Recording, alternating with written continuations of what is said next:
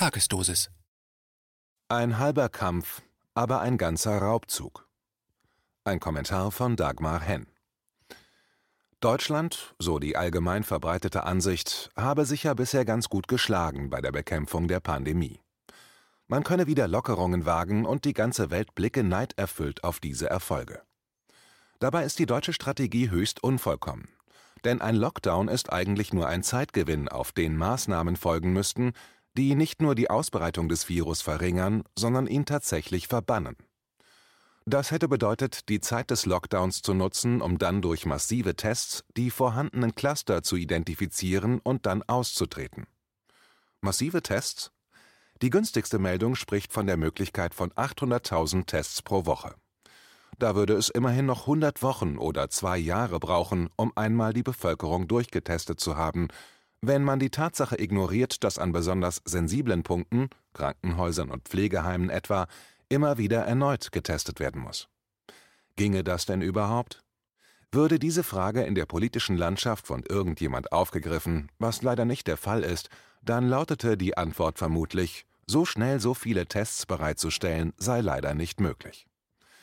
So wie es zwar möglich war, eine Pflicht zum Gebrauch eines Mundschutzes einzuführen, aber nicht entsprechende Mengen für alle zu einem für eine Industriegesellschaft realistischen Preis, also jenem, der vor der Pandemie üblich war, zur Verfügung zu stellen. Ja, es gab Versuche, die vorhandene Industrie zur Produktion zu bewegen. Und wie sah das aus?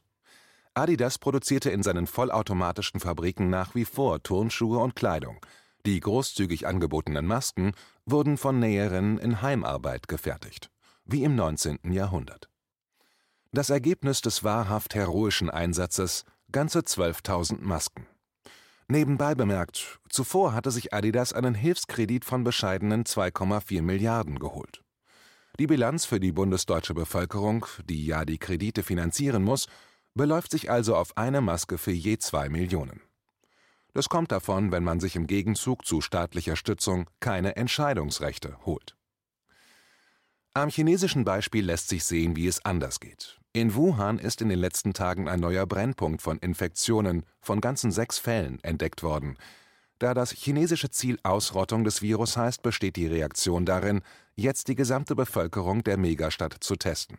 Zitat die Stadtbezirke wurden angewiesen, die nötigen Daten vor Ort zu erheben und binnen zehn Tagen einen Plan auszuarbeiten, alle ihre Bewohner zu testen. Zitat Ende. Wir werden es beobachten können. Spätestens in drei Wochen haben die ihre Tests durch. In Deutschland wird es als Gnade empfunden, wenn endlich nicht mehr belegt werden muss, Kontakt zu einem nachgewiesenen Infizierten gehabt zu haben, um getestet werden zu dürfen. Der Grund dafür obwohl die realen Kosten für den Test schon zu Beginn der Pandemie bekannt wurden, 10 Euro, lassen sich die Krankenkassen deutlich mehr dafür abknöpfen. Zitat Geschätzte 20 Millionen Corona-Tests in diesem Jahr würden rund 1,6 Milliarden Euro an zusätzlichen Ausgaben bedeuten. Zitat Ende. Das sind, man höre und staune, ganze 80 Euro je Test. Klar, dass zu diesem Preis eine Massentestung nicht zu haben ist. Man müsste die Beiträge erhöhen, lautet es bereits. Die privatisierten Kliniken mussten schließlich auch noch gerettet werden, indem man ihnen die Bereitstellung dann zum Glück doch nicht genutzter Intensivbetten mit 500 Euro pro Tag entlohnte.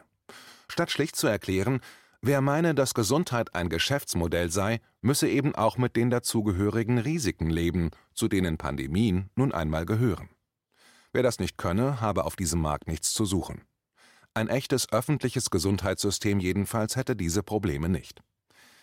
Aber ist es wirklich nur der feste Glauben an den Markt, der hier vernünftiges Handeln und vernünftige Preise verhindert? Könnte Deutschland wirklich nicht mehr testen? Eine Strategie der Ausrottung des Virus umsetzen? Wie es selbst dem armen Vietnam gelungen ist? Es könnte wohl. Allerdings setzt die Bundesregierung anscheinend auf einen wenig beobachteten Kollateraleffekt. Leise und unauffällig wird im Hintergrund eine völlige Umstrukturierung der Verwaltung durchgezogen. Massenhaft werden Tätigkeiten im öffentlichen wie im privaten Sektor ins Homeoffice verlagert, und diese Veränderung soll dauerhaft sein.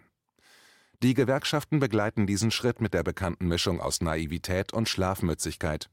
Denn selbst wenn auf den ersten Blick das Entfallen der An- und Abfahrt ein Gewinn erscheint, werden massiv Kosten auf die Beschäftigten abgewälzt. Selbst wenn die Rechner gestellt werden, Sie müssen immerhin den Tisch stellen, die Datenleitung, in manchen Fällen sogar einen separaten Raum, für den Sie selbst die Miete zahlen. Sie müssen Ihren Arbeitsplatz selbst mit Strom versorgen und heizen. Die Grenze zwischen Privatleben und Arbeitszeit verschwindet völlig. Überstunden werden nicht mehr entgolten, weil nicht mehr belegbar, und entsprechende Akkordsätze, wie heute etwa im Putzgewerbe, werden nicht lange auf sich warten lassen. Es gibt keine Kantinen mehr und keinerlei Sozialkontakte zwischen den Mitarbeitern, was, sollten die Gewerkschaften irgendwann doch aus dem Schlaf erwachen, Organisierung und Durchsetzung eigener Interessen massiv erschwert. Die Gegenseite spart sich wiederum Gebäude, Heizung, Datenleitungen und wird das dankbar schweigend einstreichen und darauf setzen, dass die sich abzeichnende kommende Arbeitslosigkeit schon dafür sorgen wird, dass all diese abgewälzten Kosten nicht als Forderungen auf dem Lohnzettel auftauchen. Man täusche sich nicht. Die Rezession, die im Gefolge von Corona sichtbar wurde, zeichnete sich bereits vor Corona ab, und nur ein Teil der Effekte ist tatsächlich eine Folge des Lockdowns. Es ist eher andersherum. Der Lockdown war eine günstige Gelegenheit, um ganz unauffällig die zweite Runde Bankenrettung zu starten und der Verteilung von unten nach oben, auch von kleinen Unternehmen zu großen Konzernen, einen weiteren Schub zu geben genauso wie auf europäischer Ebene die Bundesregierung die Garotte, die den Nachbarn während der Eurokrise umgelegt wurde, nun noch ein Stück enger zieht.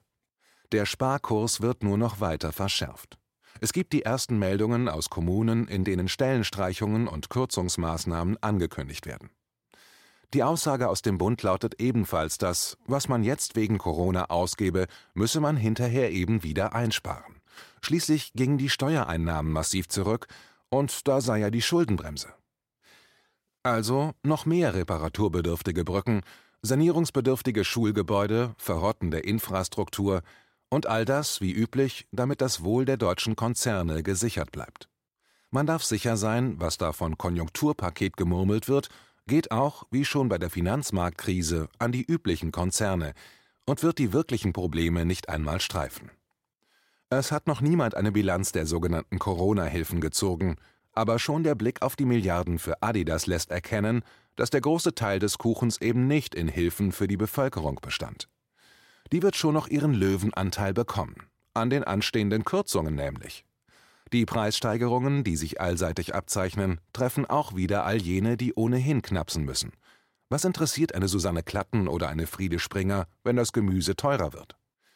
Zusammen mit der anstehenden CO2-Steuer bedeutet das massive Verteuerungen, die wieder nicht durch Lohnerhöhungen und im Gefolge dessen auch nicht durch Erhöhungen von Sozialleistungen aufgefangen werden. Solange die Drohung mit einem erneuten Aufflammen der Pandemie besteht, lassen sich all diese ökonomischen Fragen bestens verbergen. Es gibt also ein Interesse daran, das Virus nicht auszurotten. Ein bisschen Seuche ist günstig für das Geflecht aus Superreichen und Konzernen, das hierzulande fälschlich die Wirtschaft genannt wird und dessen Geschäftsmodell eigentlich seit damals mit Lehman nur durch Gelddrucken und Plünderung am Leben gehalten werden kann. Wer braucht schon all die kleinen Hotels, Metzger oder Bäcker? Wer braucht schon Urlaub für die Massen? Ist doch ohnehin ökologischer, wenn die endlich bescheidener leben. Das wird man ihnen schon einbläuen oder eingrünen können.